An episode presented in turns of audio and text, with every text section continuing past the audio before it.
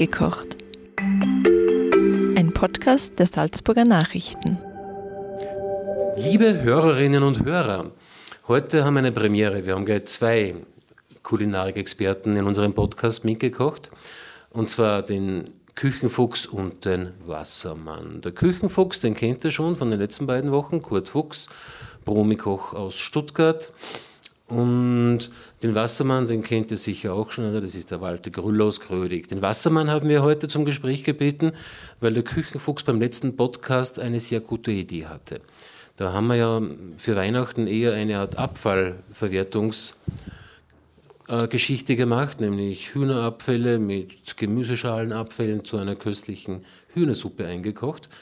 Und dann hat der Küchenfuchs geglaubt, wir sollten uns doch endlich einmal zu Silvester für das neue Jahr etwas gönnen, was man sich zumindest einmal im Jahr leisten sollte. Nämlich den Genuss von ähm, italienisch, also nach einem italienischen Rezept, nach einem Sternegericht äh, aus Mailand, nämlich Spaghetti mit Kaviar. Ja, das verzapf ich dann. Gell? Ja, genau, mhm. das verzapft dann der Küchenfuchs gleich. Und ähm, zuvor will ich vom Küchenfuchs noch kurz ein paar, was immer sehr amüsant ist, aus, aus der schwäbischen Kindheit etwas zu erfahren. Was macht denn ein Schwabe, der ja sehr sparsam ist, prinzipiell zu Silvester? Weißt, das habe ich mir natürlich auch überlegt, als wir das letzte Mal vor einer Woche miteinander gesprochen haben. Da habe ich dann auch so gedacht, ja, was soll ich denn jetzt machen zu Silvester? Und dann wieder, oh, das ist ja deppert, weil die Salzburg oder die Österreicher, die machen wahrscheinlich fast das Gleiche wie die Deutschen, wie die Beefkes. Gell? Und zwar, was macht man? Fleischfondue. Überall in jeder Ecke gibt es das. Beim normalen, äh, in der normalen Küche oder bei den normalen Leuten gibt es ein Fleischfondue. Warum? Das geht halt schnell. Und das gab es bei uns in meiner Kindheit mit meinen Eltern gab es genauso. Und dann gibt es immer gleich anschließend was typisch Deutsches, Feuerzangenbowle. Das gibt es, glaube ich, hier in, in Salzburg oder in Österreich nicht so. Oder wie ist das? Eher hin und wieder, aber eher unbekannt. Ich meine, wir trinken heute in in Österreich zu Silvester halt einen, einen guten Schaumwein oder einen Champagner. Okay, aber Feuerzangenbowle, ja, eher bei uns nicht in der Familie, ja. aber gibt sicher welche, die das auch machen. Mhm. Heutzutage ist das in Deutschland auch ein bisschen in Vergessenheit gerade, also ein Freund von mir, ich war letzte Woche war ich in Stuttgart und ein Freund von mir hat gesagt, na, das macht man eigentlich nicht mehr. Er hat jetzt so gerade, es ist ein Generationswechsel auch in der in der Restaurants und in der Bars ist jetzt gerade zu spüren und also ein eine Bar in der Ecke meiner alten Wohnung, die hat es wieder aufgegriffen und hat im Freien Feuerzangenbowle gemacht. Ich fand das ganz, ganz schräg. Aber irgendwie habe ich gedacht, oh, eine originelle Idee. Aber weil du mich gefragt hast, das war eigentlich so in den 60er Jahren in meiner Kindheit, das war so klassisch. Gell? So ein Fleischfondue machen und dann die Feuerzangenbowle. Und dann ans, an, an Neujahr wird angestoßen mit in, damals war das kein Champagner, damals hat man Sekt getrunken. Und damals waren das auch keine gute Winzer Sekte, das war wirklich unter heutigen äh, Gesichtspunkten unter heutigen Kriterien würde man einfach sagen, es war ein Blur. Blur ja. Ganz grauslert, gell? Nein, das war ja Ostdeutschland, verstehst du? Rotkäppchen kam nach Deutschland erst 1990 oder 1990, vorher gab es es gar nicht, gell? Und dann war das der große Brüller Rotkäppchen, weil das kam aus der DDR, gell? Und so sind die dann groß geworden darüber in, in Deutschland. Mit Feuerzangenpole ist zum Beispiel für mich, dadurch, dass ich noch ein bisschen jünger bin, verbindet mich immer noch mit dem Film vom, vom Heinz Röhmann. Ah, der Film, ja. Und das ist halt äh, ja, eine, eine, Sache, die, die mir halt im Gedächtnis geblieben ist. Mhm. Aber was Besonderes. Ja, ja aber jetzt kommen wir wieder zum Mitgekocht. Äh, wie bist du auf das Rezept gestoßen? Ja, so ähnlich wie du in der Einleitung gesagt hast. Ich habe gesagt, jetzt haben wir wirklich so ein wahnsinnig einfaches Weihnachtsessen gehabt an Heiligabend, diese Nudelsuppen. Und äh, im Schwäbischen wird man dazu fast heutzutage sagen, das ist ja schon fast furzglemmerisch. Gell? Furzglemmerisch, das heißt also wahnsinnig geizig und, und, und kein Geld ausgeben. Gell? Ja, dafür sind ja die Schwaben bekannt. Ja, das haben wir bekannt. Gell? Das sagt man übrigens auch. Schwaben sind aus, wegen Geiz ausgewiesene Schotten. Gell? Der deutschen Sprache mächtig. Nicht schlecht, gell? Also Ja. wir können uns selber, wir können uns selber mit Humor betrachten, gell?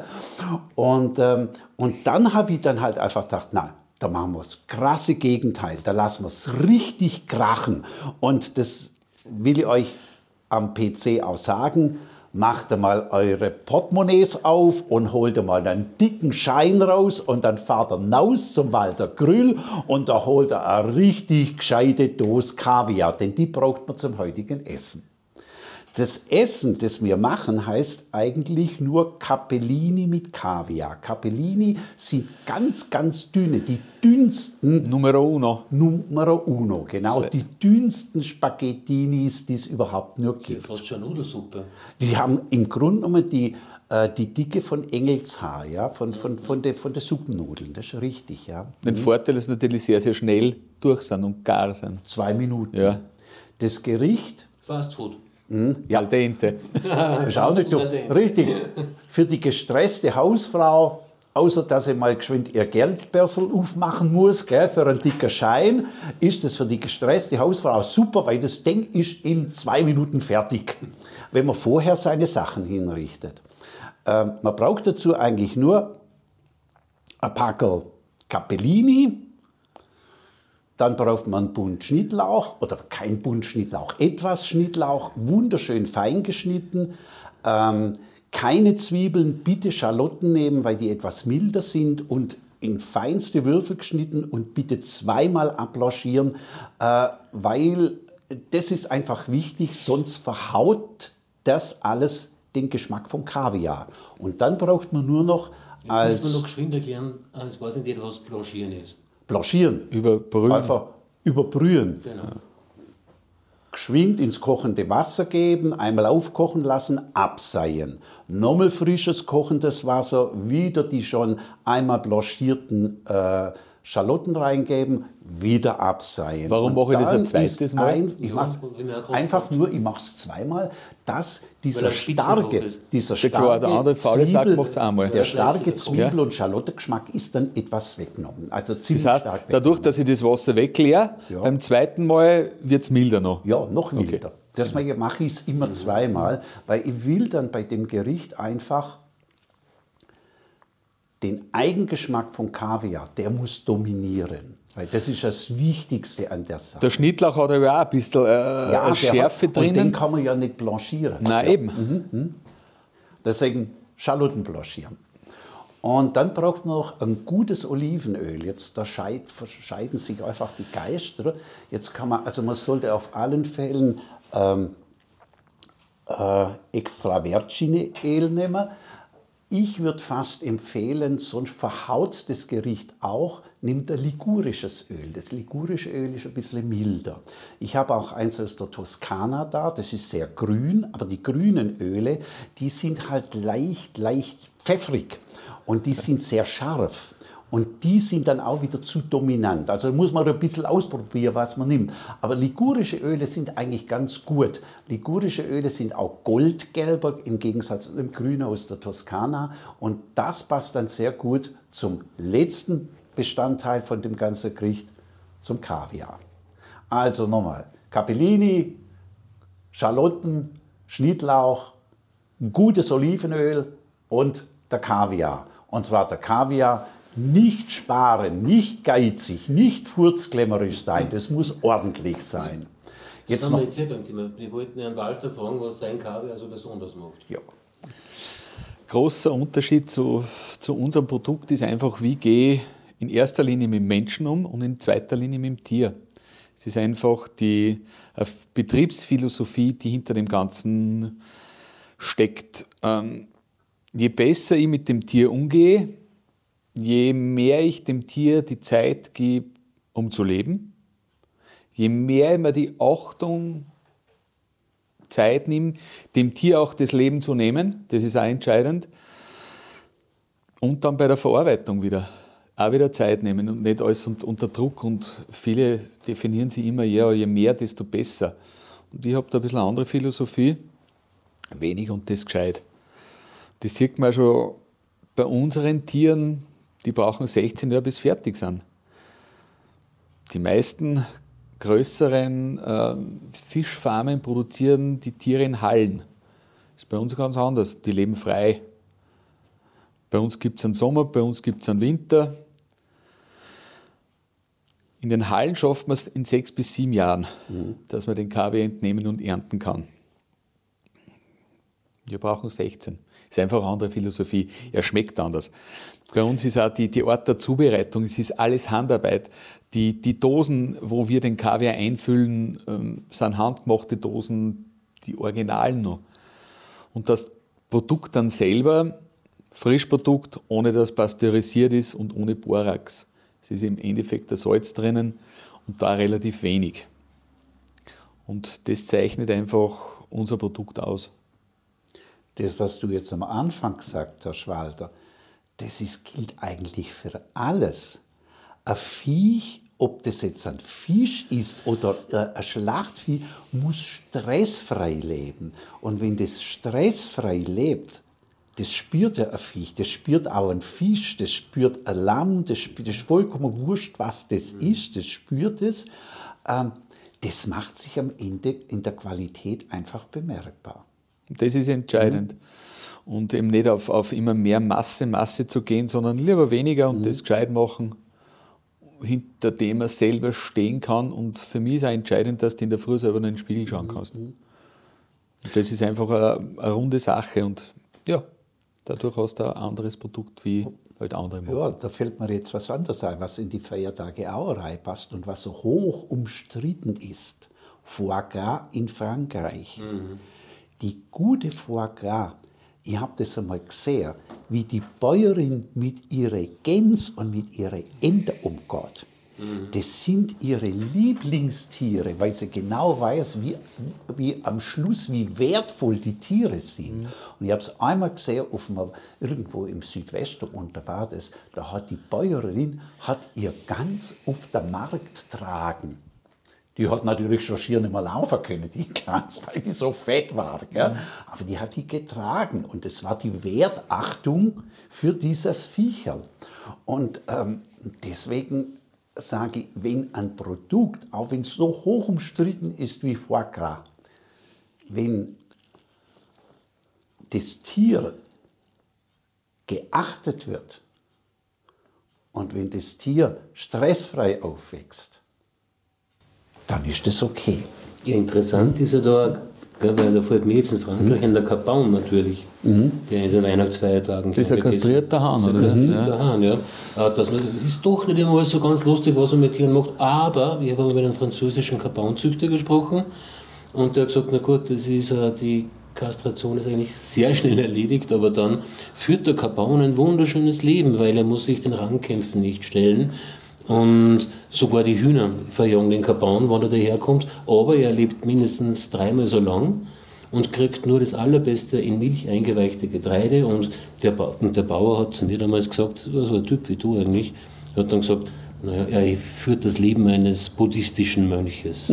Er ruht in sich und lebt besonders laut. Also ich für mich kann sagen, ich bin froh, schlecht, ja. dass ich kein buddhistischer Mönch bin. Ich, ich lebe lieber so. Das ist aber ein guter, das ist ein guter Vergleich. Für keinen Bauern mag das richtig sein. Dann kommen wir vielleicht nochmal schön zurück zu, zu unseren Fischeier, weil wir schon beim Kastrieren waren. Ähm, Unsere sind es nicht. Genau. Äh, äh, Lieber Küchenfuchs, jetzt äh, würde ich mich sehr freuen, wenn du jetzt das Rezept kurz ansagst, wie Richtig. man diese, die, die, das italienische Gericht, ich, du hast vorher gesagt, vom, äh, von einem Herrn Marchesi aus Mailand ist das prinzipiell ja. abgeschaut, oder? Das sage ich vielleicht noch gleich dazu. Ich will mir da nicht mit fremden Federn schmücken. Ich war mit meinem verstorbenen Mann in den 80er Jahren in Mailand im Restaurante Guertero Marchesi. Der Mann schon lang gestorben, aber das Restaurant gibt es immer noch. Und das war einer seiner Vorspeisenklassiker. Und wenn man auf die Webseite vom Restaurant gibt, gibt es das Bild immer noch in der Banderole oben von diesem Gericht Capellini mit Kaviar. Geht ganz einfach. Bitte alles vorbereitet haben. Der Schnittlauch muss geschnitten sein, die Schalotten müssen blanchiert sein, das Olivenöl dastehen, der Kaviar, die Dose muss schon offen sein. Da habe ich noch eine gute Geschichte dazu. Wir haben das mal bei unserer Hot Kundschaft auch gemacht und der Hausherr wollte allen Gästen persönlich in dieses Gericht den Kaviar reingeben. Der hat aber die Dose vorher nicht aufgemacht. Wir waren fertig und überall auf, all, auf all, an, an alle Plätze stand schon der Teller mit der Capellini drin. Und der fuhrwerkt an seiner Dose rum und kriegt die depperte Dose nicht auf. Und die Kapellini sind kalt und kalt und kälter und kälter werden. Das habe ich nie mehr vergessen. Da habe ich gesagt, also bitte deswegen alles bereit haben. Die Kaviardose muss offen sein. Alles muss bereitstehen für den letzten Gang. Die Capellini sind in Salzwasser zu kochen, nicht zu stark salzen. Die sind in zwei Minuten fertig rausgeben, vorher ein kleiner Schöpfer vom Kochwasser noch beiseite geben. Rausgeben, abtropfen lassen, in eine vorgewärmte Schüssel geben. Darauf einfach die Schalotte den Schnittlauch drüber geben und dann mit Olivenöl vorsichtig mischen. Zwei Gabel nehmen und das Ganze wunderschön durcheinander bringen. Falls die aneinander pappen, ein, zwei Esslöffel vom Kochwasser dazugeben. Das geht übrigens für alle Pasta-Gerichte. Wenn die Pasta aneinander bleibt, ein bisschen vom alten Kochwasser dazugeben, dann gehen die wunderschön auseinander. Und dann hat man nicht so ein Klumpen, was bei vielen zu Hause, die, die sich dann furchtbar aufregt, wenn sie eine Sahnesoße oder was machen, immer zwei, drei Kochlöffel äh, Kochwasser dazugeben. Und dann gehen die wieder auseinander. Das muss fertig sein. Und die Capellini müssen wunderschön auseinandergehen. Dann Teller herrichten und ein Nestle bauen. Ein Nestle, also so ein Kranz machen mit einer Capellini, dass man in der Mitte einfach ein bisschen Platz frei hat. Und da kommt dann ordentlich nicht bloß ein Kaffeelöffel, sondern im Schwäbischen sagt man, ein richtiger Boller kommt da hin, kommt ein Boller Kaviar hin. Und jetzt ist vielleicht auch alle klar, die Sachen, die drumherum sind, die dürfen nur verhalten schmecken. Ein bisschen gesalzen sein, ein bisschen nach äh, Schalotte schmecken. Weil das in der Mitte, das ist das Dominante. Und dann jeder Gast, der wurstelt es einfach untereinander.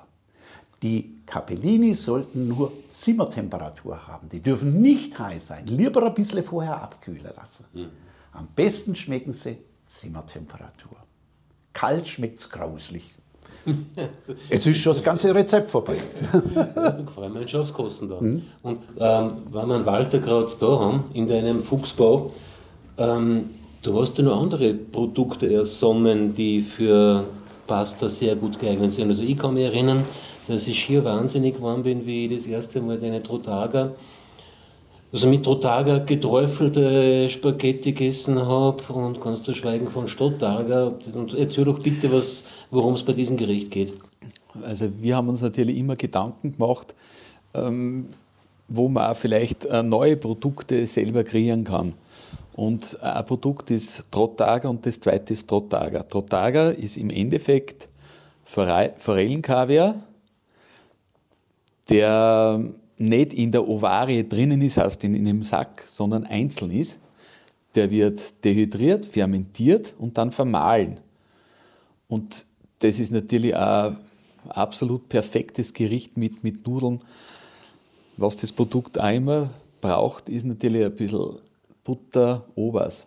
Mhm. Weil dadurch, dass der Kaviar so fein und dehydriert ist, wenn kein Fett dabei ist, wird er sonst am, am, an den Zähnen picken, weil er hat nur 0,3, 0,4 Prozent Feuchtigkeit. Mhm. Und der, das braucht Fett und das schmeckt dann herrlich. Wenn man will, kann man natürlich ein bisschen Fisch vor geben und ein bisschen Obers und das dann drunter heben.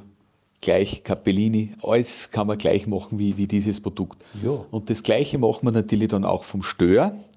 Und so ein ähnliches Produkt gibt es im Italienischen. Das ist Bottarga. der Lemucin oder del Tonno vom Thunfisch oder von der Meeresche. Nur dort ist der Unterschied, dass das eher in, in so einem Block ist und den man hobelt. Und wir Das haben so, kenne ich. Das, Das- kennt, das kennt man, Und ja. das Hm? Bota- äh, Totaga, das ist ein Produkt von uns. Es ist praktisch unsere Erfindung im, im Süßwasserfischbereich. Und wird wirklich auch gern gekauft und genommen. Und es ist ein ganz, äh, es ist ein sehr intensiver Geschmack natürlich. Man muss sich vorstellen, dass man aus einem Kilogramm reinem Kaviar vielleicht so 20 Decker dehydrierten Kaviar dann rauskriegt. Und das ist praktisch die ganze Kraft, Energie, Geschmack in einem sehr, in, in dem Produkt drinnen und schmeckt halt intensiv. Die ganze Feuchtigkeit alles ist draußen und nur der reine Geschmack ist dann in, in, dem, in dem Pulver, wenn man so sagen will, drinnen. Ja, diese Geschmacksexplosion einfach. Klar, gibt es halt bei uns nicht und das ist das Besondere. Der Mathematiker in mir wird wieder sagen, Kaviar hoch 5. Gell? Ja, genau, ja. Ist ja so und schmeckt halt einfach total intensiv und, und gut und ist eher unserem Geschmack angepasst, weil den, den Botarga, das muss man schon mögen, weil er doch sehr extrem intensiv fischig ist, weil es eine vollkommen andere Zubereitungsmethode ist. Ich finde den auch immer ein bisschen jodig. Ja, Ja, schmeckt auch nicht am jeden. ja das mag Und- nicht jeder. Und bei uns muss man jetzt schauen, einfach, dass man immer wieder neue Produkte hat, die sowieso kein, kein, kein Produkt für, für eine Masse von Menschen, weil es die, die, die, das in der Menge gar nicht gibt, aber einfach wieder was Neues und es muss schmecken. Und ja, wird gern gekauft und ist auch gut. Ich wollte auch noch fragen, äh, dieses Gericht, das uns der Küchenfuchs vorher äh, erzählt hat und, und das Rezept verraten hat, das kann man ja wahrscheinlich auch mit Saiblings- oder Forellenkaviar ebenso machen. Dass Es ist ganz sicher und das ist einfach eine günstige Alternative. Die Eier vom Forelle oder Saibling sind halt einfach dementsprechend größer, kosten f- ein Zehntel vom, vom, vom normalen Störkaviar. Natürlich ist die, die, das Korn nicht so weich wie vom Stör, das ist eher, eher ein bisschen, ja, einfach ein bisschen fester, aber ist herrlich. Ja, das wollte ich auch dazu sagen. Das ist doch bei so vielen Gerichten, gerade bei dem ist es so, das bietet sich auch an. Da kann man irgendwie anfangen, rumzuspinnen. Rumzuspinnen heißt für mich einfach seine Fantasie walten lassen. Ich bin da drauf gekommen, ich habe eine gute Freundin in Stuttgart, die hat eine wahnsinnige Allergie mit, ihrem, mit ihrer Verdauung. Alles, was Knoblauch, Zwiebel, Lauch, Kraut betrifft, das kann die alles, die kriegt ihre Blähungen davon. Und wir wollten das bei ihr auch mal machen. Und dann ging das natürlich mit dem Schnittlauch und mit einer Schalotte, das ging gar nicht. Dann haben wir Folgendes gemacht. Dann haben wir einen roten Gemüsepaprika genommen, ich habe den geschält, dass die, die, die etwas äh, etwas zähe Haut zuerst mal weg ist und aus dem Fleisch habe ich lauter kleine Würfel gemacht. Und dann habe ich das ganze Gericht einfach mit diesem Gemüsepaprika, der ja auch sehr mild ist, Eher süßlich wahrscheinlich. ja, ein bisschen süßlich, haben wir das einfach so gemischt, haben den Rest weggelassen, Olivenöl dazu und dann der Boller Kaviar drauf. Gell? Ging wunderbar. Also man kann auch ein bisschen rumspinnen mit der ganzen Sache. Wie gesagt, der Forellenkaviar ist einfach ein Produkt, das man sich wirklich leicht leisten kann. Vielleicht sollte man eh noch kurz, um eine Orientierung zu geben, äh, wie, in welchen Preiskategorien spürt sie, spüren Sie die Kaviare ab? Also Forellenkaviar kostet ein 100 Gramm Glasl nicht einmal 12 Euro. Also das ist absolut äh, wirklich leistbar. Bei einem dehydrierten, fermentierten Kaviar liegt das Glas bei ca. 30 Euro, das sind 50 Gramm drinnen. Ich brauche aber auch nicht viel davon. Und halt natürlich das, das Also Dopingmittel oder einfach beim Kochen, gell? kann man so sagen. was für die Rogenabhängigen ist das, ja. Und der normale Störkaviar ist halt einfach, dadurch, dass das alles so lang braucht, hat er einfach eine dementsprechende Wertigkeit. Das passt schon. Die, die Hörer wissen dass Die wissen, das ist jetzt live, ja. That's live! Das darf das jetzt, ja, ja. Das war wieder ein Anruf aus, sage ich gerade, äh, Kuwait. Äh, Das war gar nicht Kuwait, das war meine Frau. Ach so. Ähnlich streng. Äh, äh, furchtbar. Weil sonst hätte ich dir ganz am Schluss noch was, aber das ist nicht Kuwait, das ist dann Moskau. Gell? Zum Thema so- Moskau, da sage ich dir noch was. Aber, Gell? aber wir haben jetzt eh schon fast die, die Dauer längst überschritten und ich glaube, ich werde mir jetzt Es- einmal. Das Besondere, ich meine, es sind nicht einfach wieder zwei Spinner aufeinander getroffen. Oder die haben zusammengefunden und, und das ist halt einfach schön. Der eine kocht es mit Liebe und Leidenschaft, der andere, produziert es mit Liebe Ja, und Leidenschaft. ja. Und am Endeffekt, zwei Spinner, ein tolles Gericht. Ja, das ist doch schön, wenn man so plaudert und rumspennt. Ja, ja. Ein schöner Titel für die Geschichte in der Samstagausgabe. In der Freitag ist ja das, wenn Also, man das machen wir Freitag. Gell? Also wie das dann ausschaut, liebe Hörerinnen und Hörer, könnt ihr in der Zeitung sehen. Aber ich sage noch am Schluss was dazu, das kannst du dann rausstreichen. Also wenn die Online-Redakteurin sagt, nein, das können wir auf gar keinen Fall machen, dann schneidest du halt einfach weg. Und dann, liebe Hörer, um 24 Uhr machen wir Folgendes. Dann nehmen wir ein Sektglas, da geben wir einen Löffel Kaviar rein und dann füllen wir das Ganze auf mit Champagner. Und wie heißt es im Schwäbischen? A rosa Schorle. Aber was Besonderes. Und der Küchenfuchs wieder das nächste Mal. Ja, Finito. finito. Das war ein Podcast der Salzburger Nachrichten. Redaktion Peter Gneiger. Wenn Sie mehr wissen wollen, besuchen Sie uns im Internet auf www.sn.at.